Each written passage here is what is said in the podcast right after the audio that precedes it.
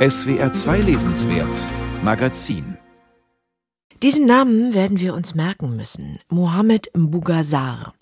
Der junge Autor aus dem Senegal hat im vergangenen Jahr den wichtigsten französischen Literaturpreis bekommen, den Prix Goncourt, mit gerade mal 31, für seinen Roman Die geheimste Erinnerung der Menschen.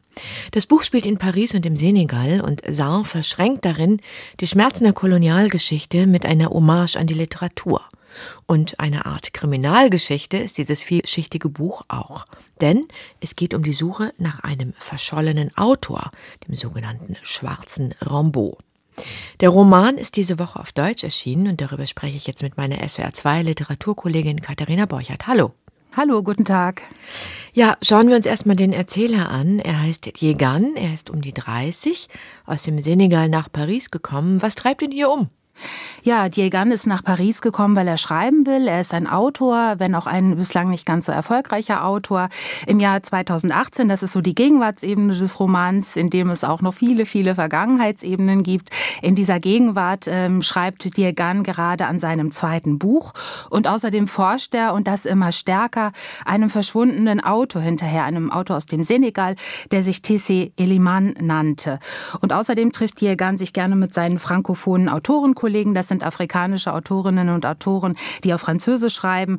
Denn für sie alle, und es ist ganz egal, woher sie kommen, ist Frankreich, Paris immer noch uh, the place to be. Und genau das ist auch die wichtige Frage oder eine der wichtigen Fragen, die dieser Roman aufwirft. Wie stehen die Menschen aus Westafrika eigentlich zu ihrem früheren Kolonisator und seiner Sprache? Dieser T.C. Eliman, diese Figur, nach der, dieser Schriftsteller, nach der äh, unser Erzähler sucht, der schwarze Rambeau, ist eine geheimnisvolle Figur und je länger man liest, desto geheimnisvoller wird sie. Wir erfahren dann im Laufe dieses Romans aus verschiedenen Quellen die Geschichte seiner Eltern im Senegal, die Kindheit von Tissi Eleman, von seinem literarischen Erfolg in Frankreich, von seinem Absturz und auch von seinem Verschwinden. Ganz frei erfunden hat Mohamed Mugazar die Geschichte ja nicht. Es gibt ein reales Vorbild. Ja, das stimmt. Also erstmal dieser verschwundene Eliman im Roman ist geheimnisvoll und äh, die Suche nach ihm wird hier auch echt zu einer Art literarischer Obsession, mhm. denn äh, Diegan verfällt einem Roman von diesem Eliman, ähm, einem Roman, der das Labyrinth des Unmenschlichen heißt.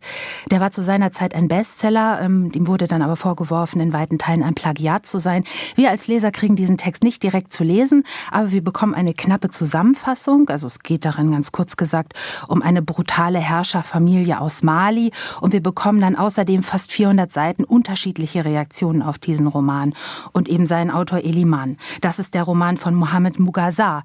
Und genau diese Geschichte von Eliman lehnt sich dann ganz stark an einen wahren Fall an, wie Sie sagen, nämlich an den realen Fall des Autors Yambo Wologem und an seinen realen Roman Das Gebot der Gewalt. Der liegt übrigens auch auf Deutsch vor, also eine äh, krachende, furiose Afrika-Geschichte unbedingt auch mal lesen. Ja, und diesem Bestsellerroman wurde zu seiner Zeit, also in den 60ern, ebenfalls vorgeworfen, Versatzstücke aus anderen großen Werken der Weltliteratur verwendet zu haben, also Plagiatsvorwurf.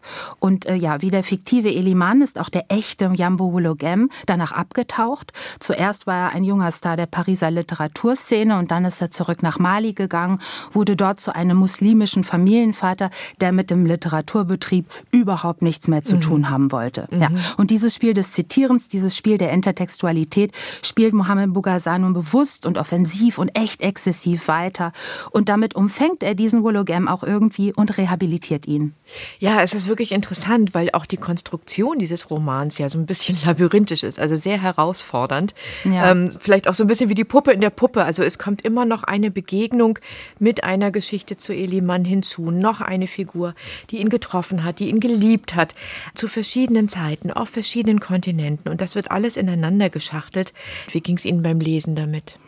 Ja, das stimmt. Also der Roman, der liest sich durchaus anstrengend äh, und das liegt auch daran, dass eben immer wieder andere Personen zu Wort kommen, die zu jeweils anderen Zeiten mit immer wieder anderen Zugängen und Recherchemöglichkeiten nach Eliman geforscht haben.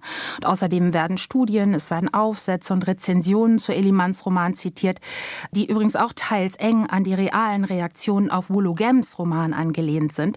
Also das alles ist ein Detektivspiel auf etlichen Erzählebenen und es ist zugleich zugleich auch ein deftiger Kommentar, also sowohl auf die Produktion als auch auf die Rezeption frankophoner Literatur. Also in gewisser Weise ist das ein ziemlich verkopfter Roman.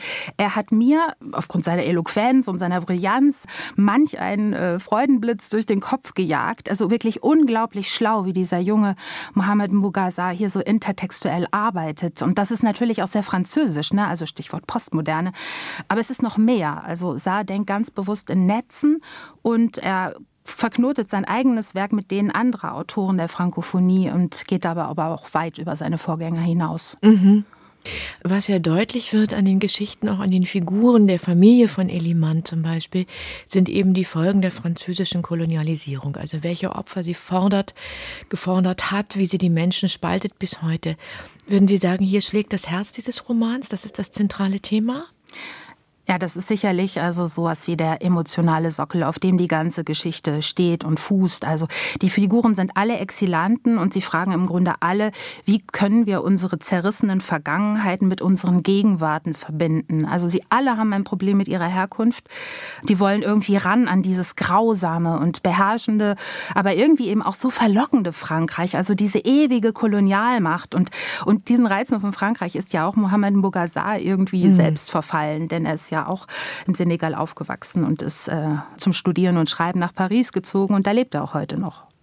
Was ich wirklich mochte, ist dieser sehr gegenwärtige, auch ironische Ton, den Saar zwischendrin immer wieder anschlägt, zum Beispiel, wenn die Gann vom Literaturbetrieb in Paris berichtet, wo man dann zu Debüts tweetet und liked und er mit 79 verkauften Exemplaren seines Buchs auf die Podien zu den sogenannten jungen Stimmen Afrikas eingeladen wird.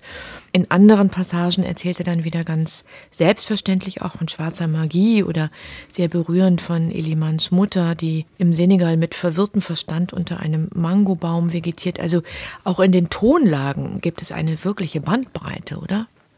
Ja, es gibt in diesem Roman wirklich alles. Also ähm, auf der einen Seite spöttische Tiraden, es gibt Erinnerungsberichte, Tagebuchpassagen, es gibt Briefe, dialoghafte Gefechte. Also Mohammed Mbogazal lässt da wirklich nichts aus. Es ist ziemlich unglaublich, dass ein so junger Autor einen so intelligenten, also inhaltlich intelligenten und auch sprachlich sicheren Roman geschrieben hat. Übrigens auch sehr gut übersetzt von Holger Fock und Sabine Müller, mhm, ganz klasse. Ja. Aber das wirklich Atemberaubende ist meiner Meinung nach die Konstruktion des Buches, also dieses Erzählen in Form eines Netzes. Also eines Netzes, das durch die auch auffällig oft dialoghaft ausgerichteten Erzählstimmen umso enger geknüpft wird. Zum Schluss, zu Recht der Prix Goncourt 2021. Eine Leseempfehlung nur für Freundinnen und Freunde, die sich mit afrikanischer Literatur befassen wollen? Ja, also man muss sich schon, glaube ich, für das Themenfeld ein bisschen interessieren. Mhm. Man muss auch bereit sein, sich ein bisschen anstrengen zu wollen, sich Zeit zu nehmen. Ähm, das ist keine leichte Unterhaltung. Und was den äh, Prix Goncourt angeht, es war eine super Entscheidung. Also damit wurde auch zum ersten Mal ein Autor aus Subsahara-Afrika ausgezeichnet. Und dass der dann auch noch so eine mit, ja, ich sag mal, allen philosophischen Wassern gewaschene Auseinandersetzung auftischt, also eine Auseinandersetzung mit den postkolonialen Frakturen, also zu denen eben auch die französische Sprache selbst gehört. Also das ist schon sehr gelungen. Die geheimste Erinnerung der Menschen heißt der Roman von Mohamed Mbouga Sarr. Sarr schreibt sich S-A-R-R. Aus dem Französischen übersetzt haben Holger Fock und Sabine Müller. Das Buch ist gerade bei Hansa auf Deutsch erschienen. Danke, Katharina Borchert, für das Gespräch.